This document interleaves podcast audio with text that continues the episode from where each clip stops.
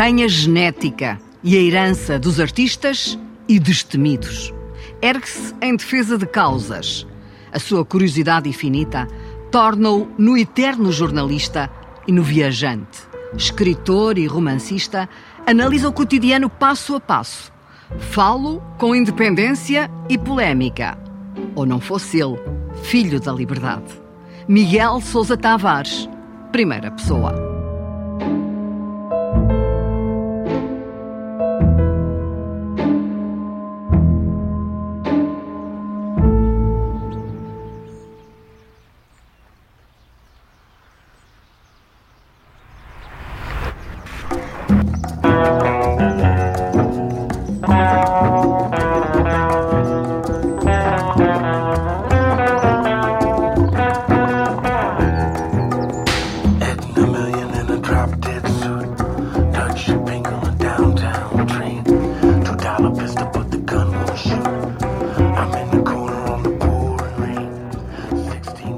Tens aqui uma rosa do cutileiro.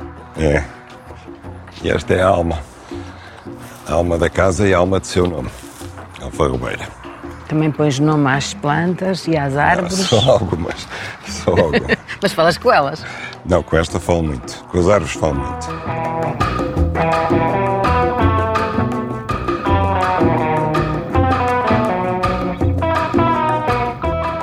Somos um país da alvorada, sempre à espera que aconteça algo de positivo, algo feliz. Não sei se é da alvorada, porque alvorada é uma palavra bonita, ficou ligada ao 25 de Abril. Talvez sejamos antes um país de madrugadas, madrugadas sujas. Em madrugada suja, tu expressas bem o que aconteceu com o interior, a desertificação do país, o tal homem só na aldeia, a corrupção, fazes ali quase que um ensaio do que foram os anos do pós-25 de Abril até aos dias de hoje. Sim. Nesse livro eu parto de uma, de uma coisa que é completamente absurda, mas que é um retrato demográfico do país e é uma história verdadeira. Era um homem que estava a viver sozinho numa aldeia do Alentejo.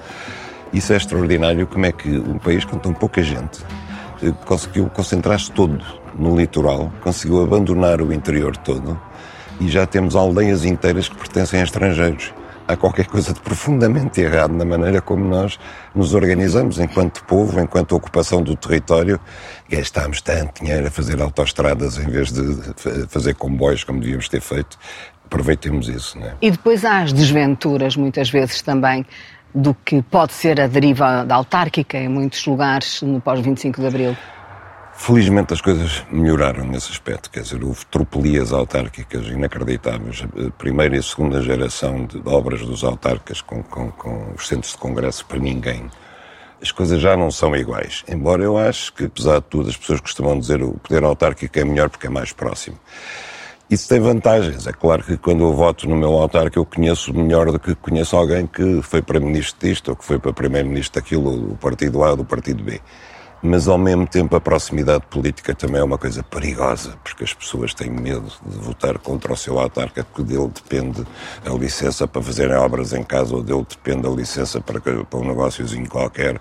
Nós estamos a ver hoje em dia os sarilhos que se arranjaram ultimamente, por exemplo, com, com, com, a senhora que foi para Secretária de Estado da Agricultura, com o senhor que foi para a Secretária de Estado adjunto do Primeiro-Ministro, que vêm lá dos, dos quadros interiores do PS para o governo e os sarilhos que foram, essa gente serão os futuros quadros de uma futura regionalização. Ou seja, é o restolho da política partidária. Imagine-se agora o que é que será o nível dos dirigentes políticos das regiões. E o que é que será essa gente com poderes políticos próprios, com autonomia própria, a gerir dois terços dos dinheiros do país. Mas reconheces que há uma excessiva centralização do país? Há um projeto político para não descentralizar, para que depois venha a regionalização. É de propósito, isto é um projeto macabro. Mas quando fizerem as regiões, nós implodimos o país. Tu achas, por exemplo, que Lisboa e Porto, que são as regiões mais ricas, vão querer abrir mão do dinheiro a favor das mais pobres? Não vão. Hoje em dia abrem porque o país está centralizado e isso é um aspecto positivo, porque tem que existir solidariedade nacional. Mas no dia em que as regiões estiverem todas em competição pelos dinheiros públicos, as mais ricas não, não vão querer abrir mão dos seus dinheiros para, para as mais pobres. Em todo o caso, tu nunca deitas fora as palavras. há em ti Mas uma espécie de sentido da história nas palavras. E neste caso, na Madrugada Suja, esse sentido da história é ainda mais grave, porque tu queres assinalar este período que, afinal, pode não ter resultado tanto quanto era a, tal ambição. Sim, eu tenho muito respeito pelas palavras.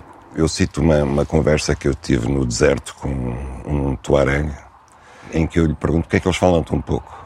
E ele diz, porque depois de termos dito o essencial, tudo o resto é um desperdício. E nós estamos habituados a poupar tudo no deserto. E eu, embora viva da palavra, tenho muito medo das palavras a mais. Mas em Madrugada Suja elas têm o tal sentido da história. Tu escreves para as deixar ficar. Estou-me a lembrar daquele verso tão bonito. Esta gente, cujo rostos, rosto vezes, luminoso, luminoso. outras vezes tosco. Sim, claro. Quer dizer, eu sou filho de uma poetisa.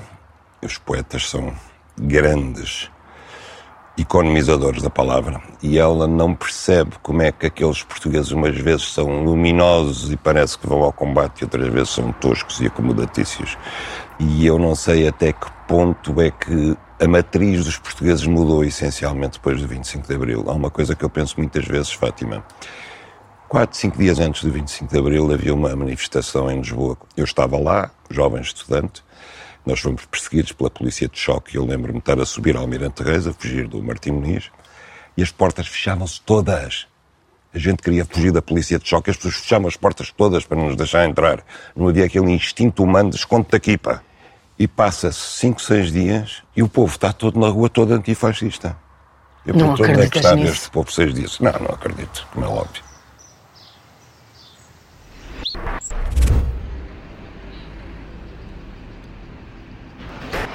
Bom, vamos aqui à banca do peixe.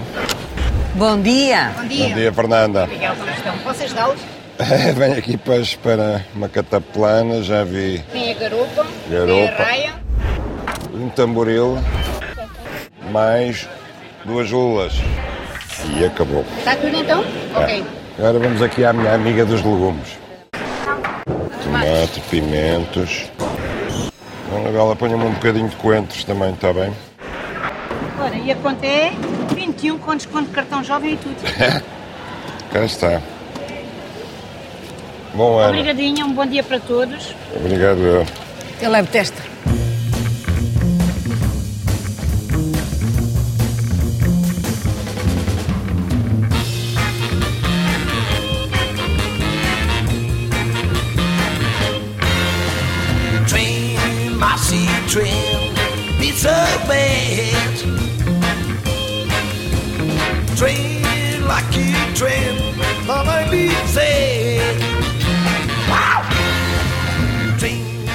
Declaro o que vi e por isso conto, antes que a água lave tudo e apague.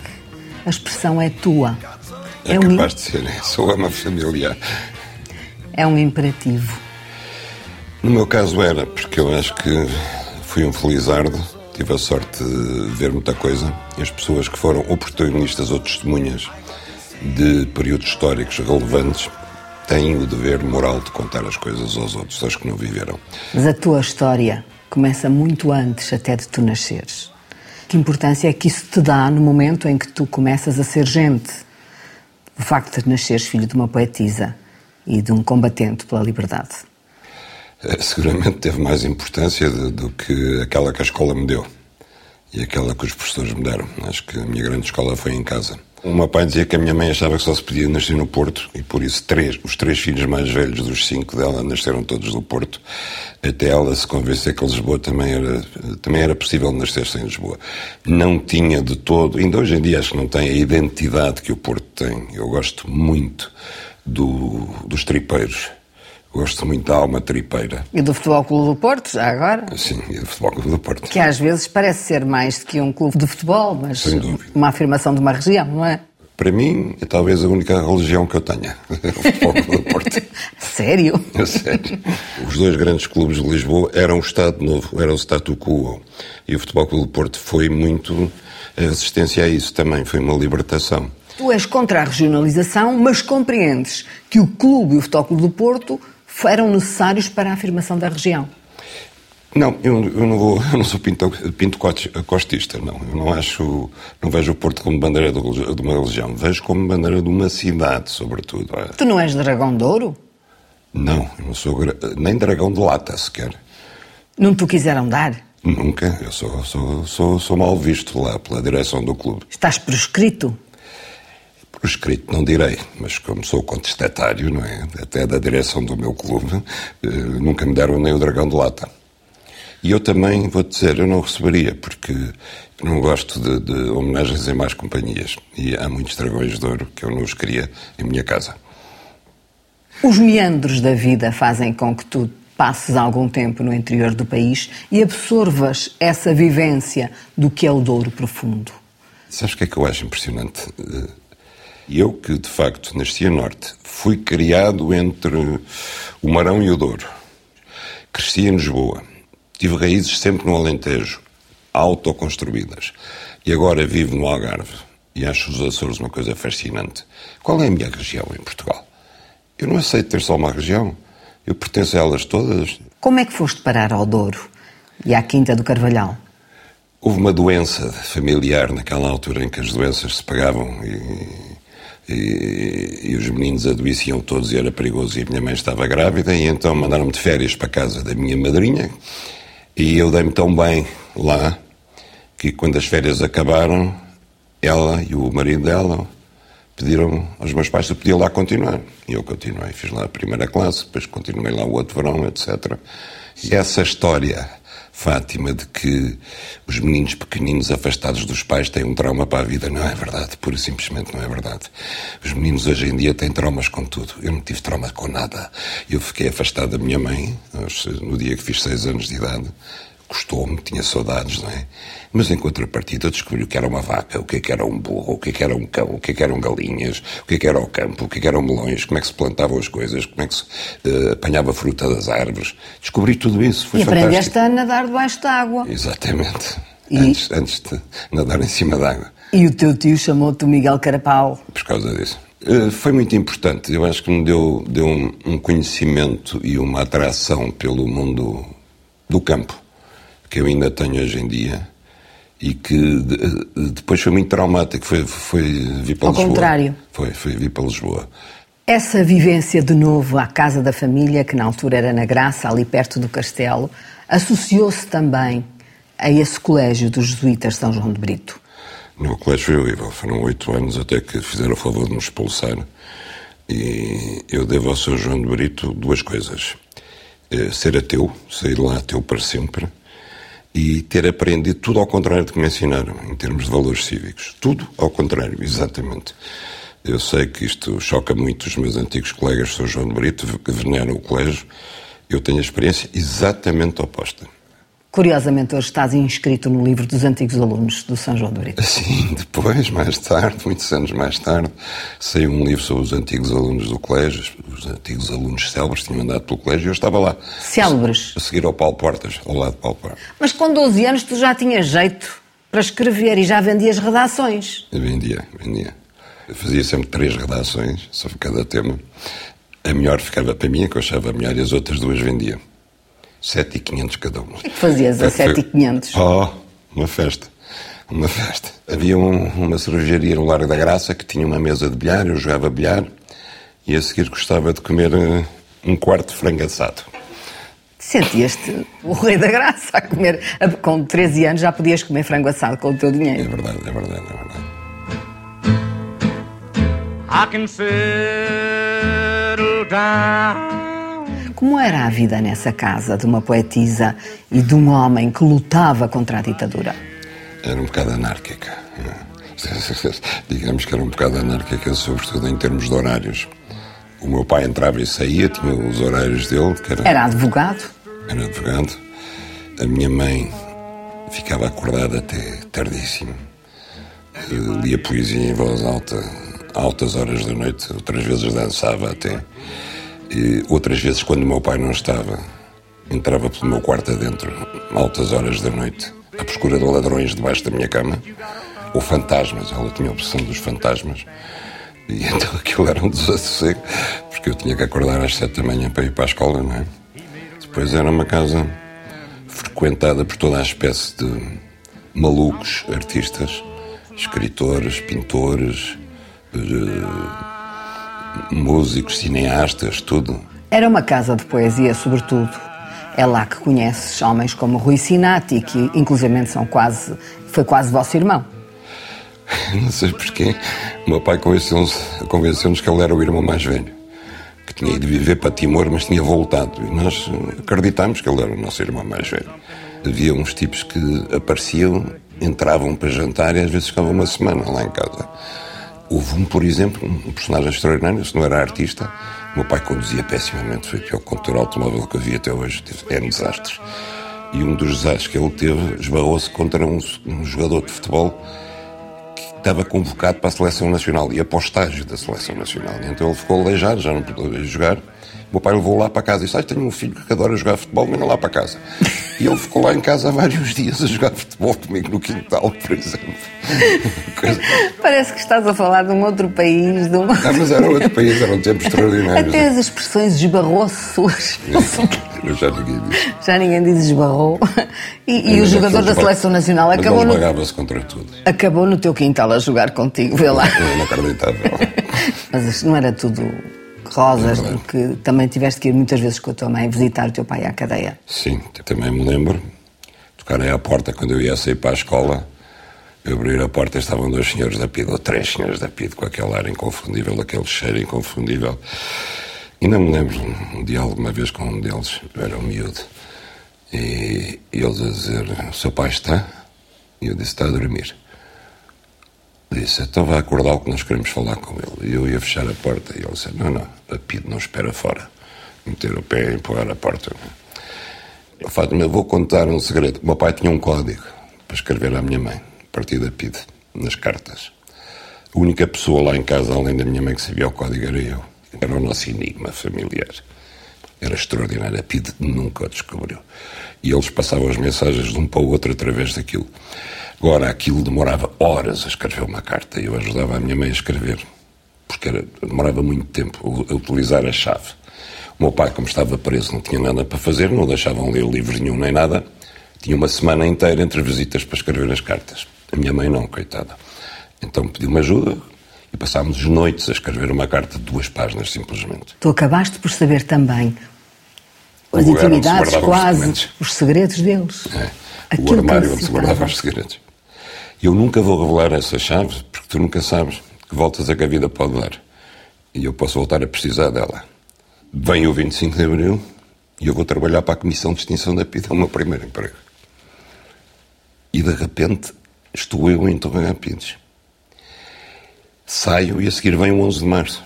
Eu estou outra vez lá, já agora como advogado estagiário, a defender os militares do, que tinham sido presos no 11 de março, os spinolistas. Portanto, eu estive lá em três fases diferentes, sempre no Reduto Norte de Forte de Caxias. Ao princípio, aquilo foi fascinante. Ver como é que a PID funcionava por dentro. Ver os papéis deles, os relatórios, do... ver os interrogatórios, ver a espionagem que eles faziam às pessoas. Naquilo que supostamente ia ser uma coisa parecida com o Tribunal de Nuremberg, que era julgar a PID pelos seus crimes, eu era o único tipo com uma formação jurídica. Quase acabada, mas era o único. O resto não era nada, era uma salganhada, não é? E quem eram os outros?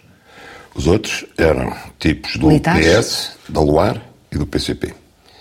Os tipos da Luar eram os brincalhões, eram divertidíssimos, eram gente divertidíssima a passar a almoçar com eles. Os do PS eram o Alfredo Caldeira, que era um tipo muito simpático, mas eh, totalmente inoperante, nem sabia o que lá estava a fazer. Às vezes aparecia o Paulo Inácio, que era um tipo fascinante, fascinante. Os tipos mais fascinantes. Charmoso. Charmoso, lindo, parecia um lord inglês com o seu cachimbo.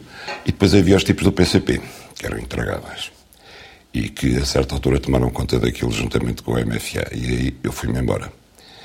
E eu já disse isto publicamente, até já fui chamado ao TCAP para dizer portanto eu não me importo de repetir, eu vi o PCP a roubar os dossiês da PID, sobretudo os da NATO, a pô-los em caminhões do FMA e acabaram em Moscovo. Apareceram no livro o arquivo Mitrokin, depois, roubados ali. Era património nacional. E que já tinham informações sobre a NATO, porque a NATO já, já existia nessa altura. Claro. Vi o PCP deitar a mão aos fecheiros dos informadores da PID. que nunca viram a luz do dia e é uma pena. Nós nunca fizemos o expor que dos tipos que tinham colaborado com a PIDE, graças ao PCP, que os meteu ao bolso. E a certa altura, o PCP fechou o acesso à documentação a quem não era do partido. E nessa altura não estava lá a fazer nada, fui-me embora. Sabes, Fátima, vou dizer uma coisa muito politicamente incorreta. O Partido Comunista, de facto, resistiu ao fascismo, mas só esteve pronto para derrubar o fascismo se tivesse a certeza que o, a seguir ao golpe eles tomavam o poder. Derrubar o fascismo para uma viragem democrática, eu acho que o Partido Comunista, de facto, nunca esteve disponível para isso. Como é que se portaram esses homens que tu uh, interrogaste depois? Eles estavam assustadíssimos. Estavam convencidos que, que iam ser fuzilados ou coisa que o valha. Estavam absolutamente em pânico. Depois, já não é do meu tempo, eu acho que eles começaram a perceber que não lhes ia acontecer nada. Até porque a verdade é esta: havia uma grande cumplicidade entre os PIDs e o MFA, porque eles tinham estado em África com os militares. E grande parte das operações, sobretudo em Angola, difíceis, baseavam-se em informações da PID no terreno. Portanto, os PIDs sabiam muita coisa sobre os militares, nomeadamente os do MFA. Perceberam que não havia vontade, e sobretudo quando viram que iam ser julgados no Supremo Tribunal Militar e não em tribunais civis, ficaram à vontade e pronto.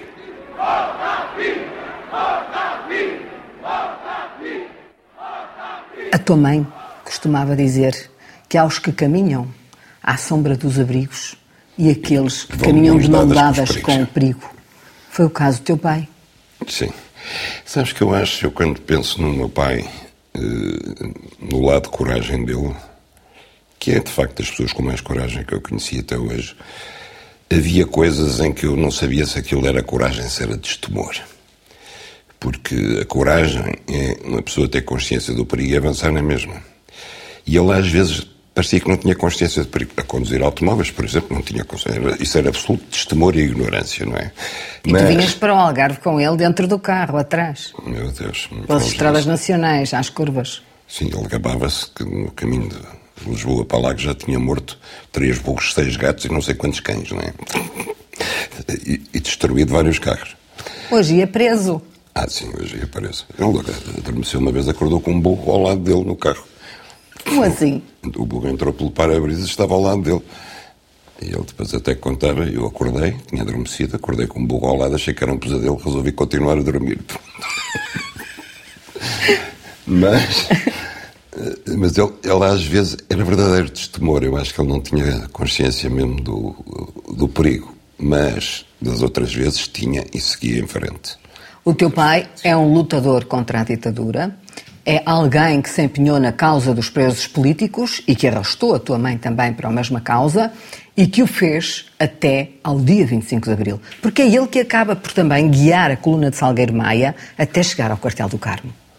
No dia 25 de Abril, quando eu percebi que ele estava no Largo do Carmo, eu achei que era o único sítio onde ele podia estar, de facto. Esse é o momento que mais te marca ou é quando vais à porta da cadeia de Caxias para a libertação dos presos políticos e estás ao lado dele? Os dois são importantes, mas o Largo do Carmo é mais importante. Ele estava na Gaurita, eu estava cá embaixo, no Largo. E é mais importante porque é o dia mais feliz da minha vida, de facto. Eu lembro-me de, no fim do dia, estar a, a ver a, a, coluna do Maia ir-se embora. Estava a vê-los passar e estava a pensar: isto é um dia único. Nunca mais vou viver um dia como este.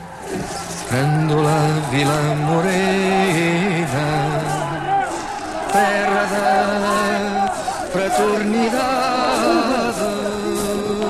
Povo português, vivemos um momento histórico como talvez desde 1640 não se vive. É a libertação da pátria.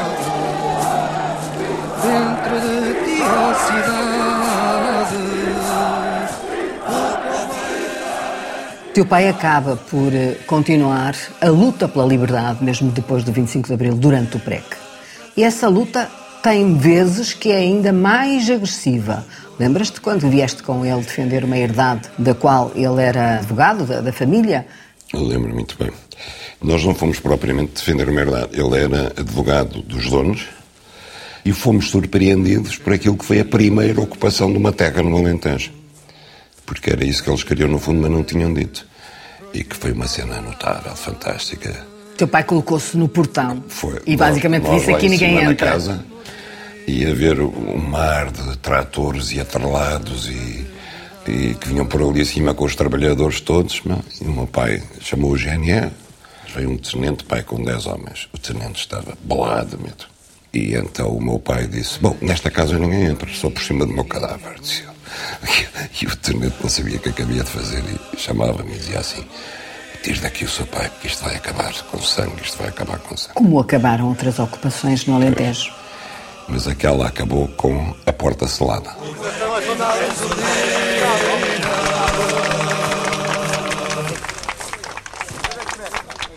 Quem são as pessoas mais importantes desde o período em que a democracia começou? Bom, o meu critério é o da coragem, primeiro. Salgueiro Maia, obviamente. Mel Antunes e Ramalhianes. Foram os três homens, os três militares que eu acho que foram determinantes para nós vivermos em democracia. Os civis foram Mário Soares, obviamente. O António Barreto, cuja luta pela verdadeira reforma agrária foi determinante em termos de coragem, de mudança de ambiente político, e depois um senhor chamado Francisco Sousa Tavares. O mesmo homem que lutou contra a ditadura acabou a lutar contra os problemas que o PREC tinha levantado. Curioso, não é? Irónico. Não, ele luta pela liberdade. No fundo, essa é a matriz, não é? É isso que te sentes, um filho dos que lutaram pela liberdade. A liberdade não esgota tudo aquilo que é a exigência da dignidade humana, mas é o ponto de partida sem o qual nenhum dos outros eh, faz sentido. Tiveste um papel atuante nesse período, tão jovem, mas já qualificado, com a licenciatura, e até acabas por ir para o Ministério da Educação, gerir Eu- o, eu vou dizer o gabinete engano. jurídico, praticamente. O, o, o ministro convenceu-se que eu era do PS. Eu tinha sido das Juventudes Socialistas antes do 25 de Abril. Mas saí a seguir ao 25 de Abril. Ele precisava de um adjunto jurídico. E então chamaram-me. E ele só percebeu que eu não era quando, ao fim de dois meses, me disse assim, chamou-me e disse, oh Miguel, sabe que é preciso dar 10% do ordenado para o partido. Eu disse ao Mário, eu não sou do partido. Disse, ai, não é? Não. Mas está à vontade, se me quiser despedir. Não, não, não, deixa, pelo amor de Deus. Mas Souto Maior Cardia aceitou o teu ombro e, juridicamente, apoiou-se muito em ti. Eh, Eu não era o único consultor jurídico do Ministério, havia um tipo muito bom, mas eh, ele gostava muito de mim e, de facto, deu-me responsabilidades que, para um, um puto de 24 anos, eh, eram absolutamente inacreditáveis. Quer dizer, eu ainda fiz várias leis, algumas ainda estão em vigor. A lei de gestão dos estabelecimentos de ensino superior, das escolas, foram feitas por mim, mais outras. E estiveste na comissão que redigiu o Estatuto de Jornalista É e também na comissão que planificou o primeiro curso de jornalismo em Portugal, que É veio a acontecer na Universidade Nova. Sim, senhora. Ou seja, a história bateu-te sempre à porta. Sim, nesse, aí foi bom. Foi. Nesse período que estás no Ministério da Educação, eh, tem- tens uma grande preocupação com essa redação de- das leis e tens um ministro muito exigente, sobretudo com a pontuação. Eram as vírgulas que faziam toda a diferença. Nós batizámos-lo do tio Virgulino, porque ele tinha a obsessão das vírgulas. Oh, Fátima, eu vou dizer uma coisa. Eu, eu achava que era rigoroso no uso das vírgulas. Ele baralhou-me até hoje. O Sr. Tomeu Cardia, que era uma cabeça brilhante, conseguiu baralhar-me até hoje. Porque a gente apresentava-lhe o texto e ele dizia assim: porquê que a vírgula está aqui e não está ali? E ao princípio a gente ainda explicava. Mas à vigésima quinta vez, nós já estamos de tal maneira baralhados que no fim dizíamos ao Sr. Ministro é como quiser. A determinada altura, o ministro quer quase que tu sejas reitor da Universidade de Coimbra. Não, ele quis mesmo. Deu-lhe um vibe. Mas chegaste a ser diretor do conservatório. É verdade, é verdade. 15 dias, um mês. Como é que tu ias sendo reitor da Universidade de Coimbra? Porque ele queria nomear um reitor e os, e os- estudantes boicotaram dos reitores. E então havia um braço de ferro. E um dia ele telefona-me e disse assim: Sabe uma coisa, Miguel? Tive uma ideia brilhante. Você vai ser o reitor. Eles não vão recusar um tipo de 24 anos. E tu? Eu disse, eu? Mas eu nem sequer sou professor, nem doutorado, nem nada. Apanhaste eu, um susto. Eu estive a ler a lei, basta ser licenciado, disse o ministro. E eu disse, ó, oh, Sr. Ministro, mas eu não quero ir viver para Coimbra, pelo amor de Deus, eu não quero ser reitor da universidade, eu não quero nada disso. Ai, não. Magnífico. Você, ah, desculpe, você vai passar o fim de semana a pensar nisso com calma. Porque isto é um ovo de Colombo, Miguel. Isto é um ovo de Colombo. Vai resolver o assunto. Mas ele era maluco genuíno. A forma como hoje tu consegues pôr em perspectiva esses tempos e avaliá-los e ser crítico sobre eles e estudá-los até e perceberes que foram tempos de, de, grande deriva também e de grande instabilidade e de perigos. Aquilo era uma loucura. Às vezes ficávamos sequestrados do Ministério. Às quatro da tarde o Souto Maior Cardia já, já prevendo aquilo mandava o, o chefe de gabinete telefonar e Miguel, o Sr. Ministro diz que vai precisar de si para o sequestro, o que é que é para o jantar? Mandamos vir um bitoque para si também. Pronto, lá ficávamos nós sequestrados. Eu telefonava para casa para a minha mulher e dizia olha, vou ficar sequestrado. Eu disse, hoje também, já, já devia desconfiar, disse, sim, liga à televisão que vais ver que estou sequestrado.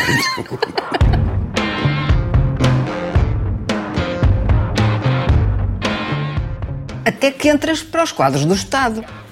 Entro para os quadros do Estado. Logo com a letra D, que era a letra Sim. dos quadros técnicos. E uma semana depois saio. Porque me convidaram para a televisão. E demiti-me, mas demiti-me também da função pública. É que eu não quero nunca mais ter a tentação de voltar para o Estado. Temos que explicar às pessoas que a, eh, a televisão, já naquela altura e hoje, tem um estatuto especial. É uma empresa pública. É uma empresa Capitais. Pública, mas não era a função pública.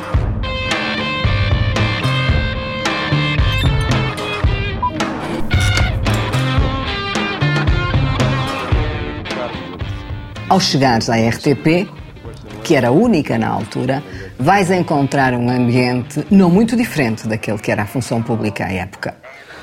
Mas foi diferente. Eu tive a sorte, mais uma vez, de entrar numa fornada do João Soares Louro, que contratou pessoas com uma condição prévia. Os meninos vão fazer um curso de jornalismo de televisão.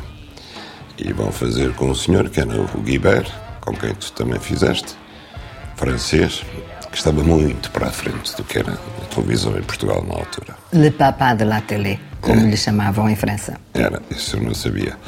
E fiz um curso, já não lembro, um mês, dois meses. Tu vais na fornada que vai criar também a Informação 2, que é uma pedrada no charco. É verdade. E da qual ainda fui diretor adjunto depois. Tu costumas dizer que a RTP te fascinou e ao mesmo tempo te frustrou.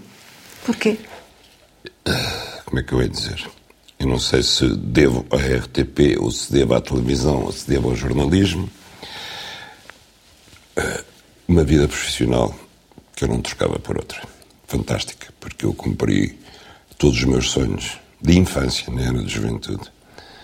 Eu digo-te só uma coisa: eu fui para a televisão com 27 anos, para a RTP. Eu lembro de uma vez embarcar num avião de Lisboa para uma reportagem aos 33 anos. Eu sempre tive terror de aviões. E continuo. Meto no avião e começa uma travada a treinar o avião aos saltos, aos saltos, aos saltos. E eu disse, bom, é desta que isto vai, que, que eu vou morrer no desastre de avião. E pensei, é justo.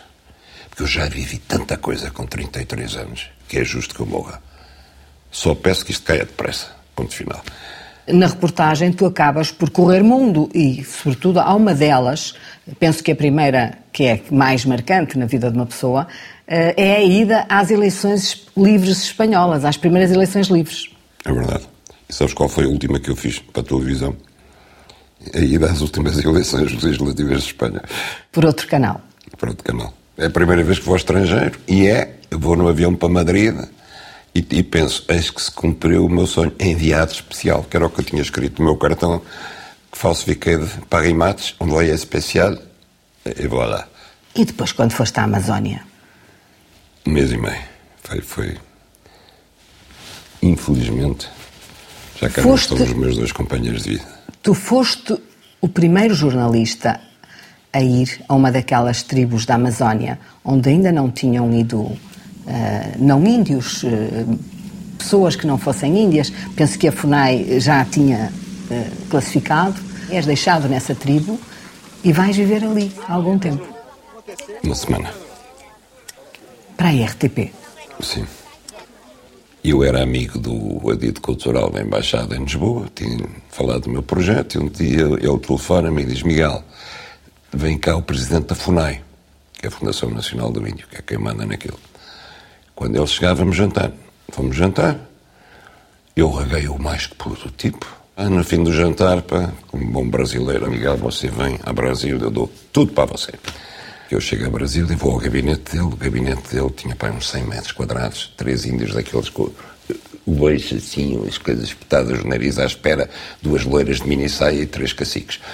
E ele passa lá à frente dos caciques, obviamente, chama lá um adjunto e diz assim: Olha, aqui o meu grande amigo Miguel vai no Yanomami, vai no meu jatinho e vai acompanhado do doutor uh, Antunes. E o outro disse só assim: Não vai, não, presidente. Mas não vai. Não vai porquê? Olha, não vai. Porque o doutor Antunes está com malária no hospital. O jatinho está na revisão em São Paulo. E os Yanomami revoltaram-se ontem. Isto só para ver que começou assim. Mas o homem cumpriu a palavra. Em vez do jatinho, fui numa avionete, que aquilo foi pavoroso. Não fomos para os Ionomanes, fomos para os Chicrim do Cateté, que era outra tribo. Não havia doutor a acompanhar-me. Fomos sozinhos e foi extraordinário. Boa tarde. Viva. Tudo bem? Miguel. É Marcos. Boa tarde. Manuel da Silva Chaves, nome da... É. Nós somos da televisão portuguesa, de Portugal. O que? Estão... Vão conhecer a Serra Pelada de pertinho? Era, se pudesse ser. Positivo. Positivo. Fazer só um... Foste à Serra Pelada, viste o garimpo. Sentiste-te a desbravar história? Eu senti que estava dentro de um filme da National Geographic, autenticamente. Nenhum deles falava uma palavra de português. Nada, zero. Andavam nus, pintados. Na primeira noite que estávamos a filmar, assim na aldeia, e, e- e eles estavam a fazer o jantar, os índios, e de repente o João Filipe, sem tirar os olhos da câmara, diz-me assim baixinho: Miguel, estamos tramados. Porque a avionete tinha-nos deixado lá e nos buscado aí uma semana. Viemos parar a uma tribo de antropófagos. E eu disse ao João: estás a gozar comigo? Não, é verdade, estão a assar uma criancinha. E eu disse: tu estás maluco? Deixa-me ver. Então esperei-te pelo coisa.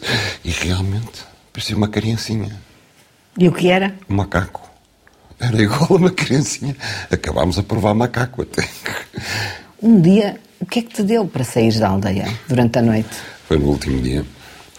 Ah, não sei, olha, é daquelas coisas malucas que às vezes dá na cabeça. Achavas que estavas no teu quintal da graça? Não, achava talvez quando eu brincava às selvas. Mas ali havia uma coisa que me fascinava que era o barulho que vinha da selva, sobretudo à noite. Barulho incrível, incrível de eram insetos, pássaros e outros bichos, tu não sabias o que era.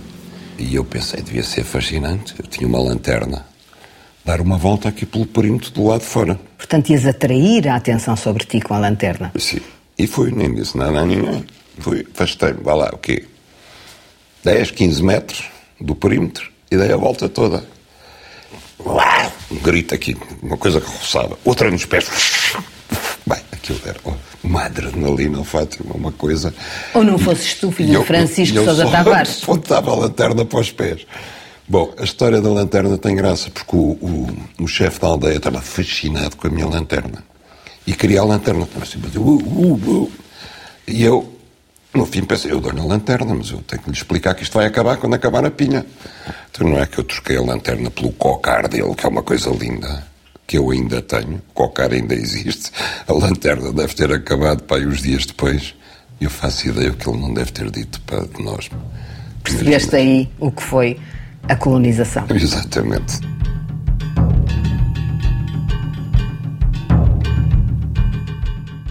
O jornalismo e as viagens. Tu nunca viajaste só para, para ver.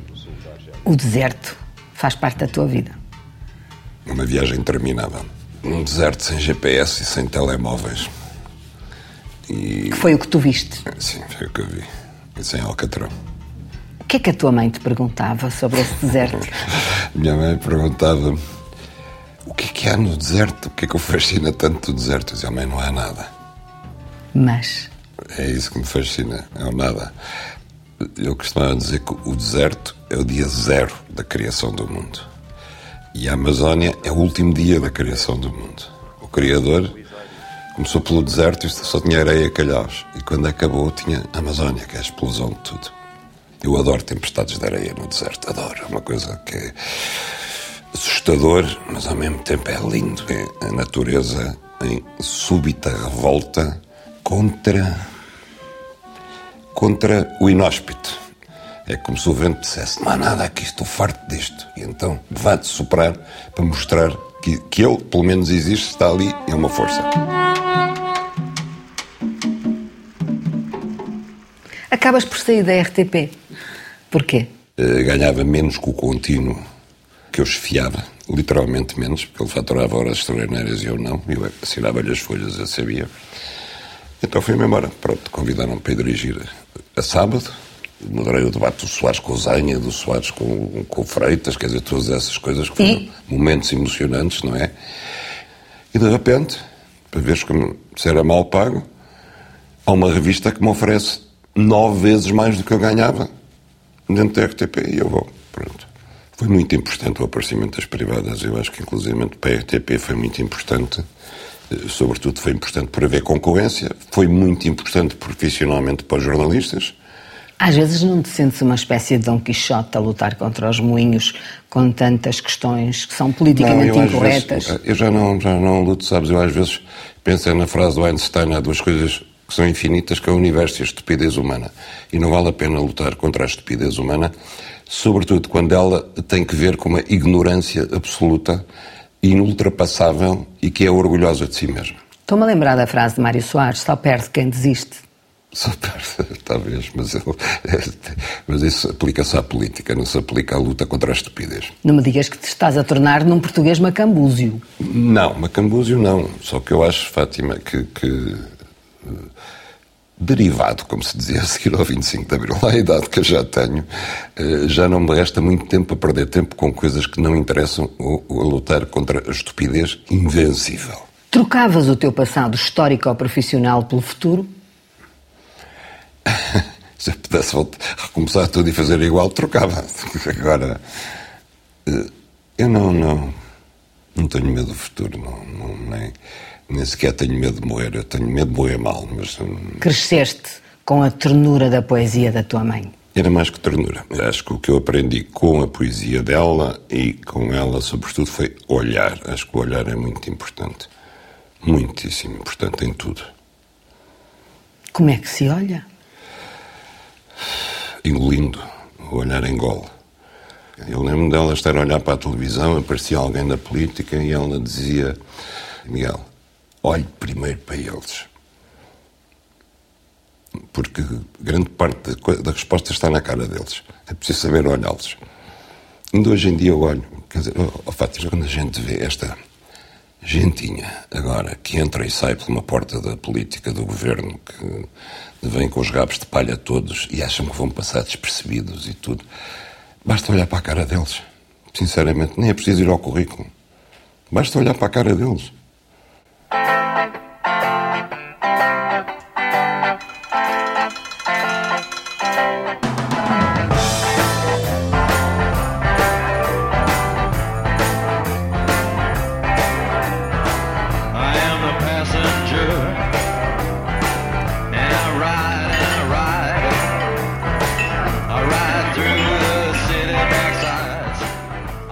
Chamaste Alma? Porque é a alma da casa. E então pedi-lhe muito para ela não morrer, que íamos ser grandes amigos, que ela ia viver muito mais do que eu, ia ser feliz aqui. Ai, estás-me a emocionar. é a tua passagem para os outros suls, para os outros que vêm. Exatamente. Acho que quando se fazem casas e se plantam árvores, a ideia é de continuidade. É exatamente isso. É isso que me seduz mais.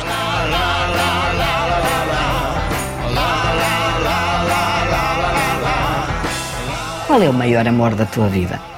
Pedindo desculpa aos meus filhos e a todas aquelas pessoas que me amaram e que eu amei, o maior amor da minha vida foi uma senhora chamada Liberdade.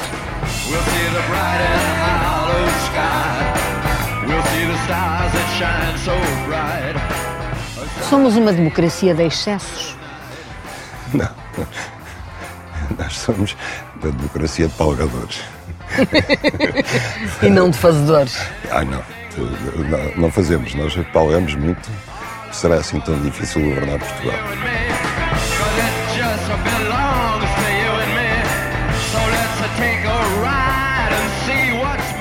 Vamos lembrar esse verso que é tão bonito?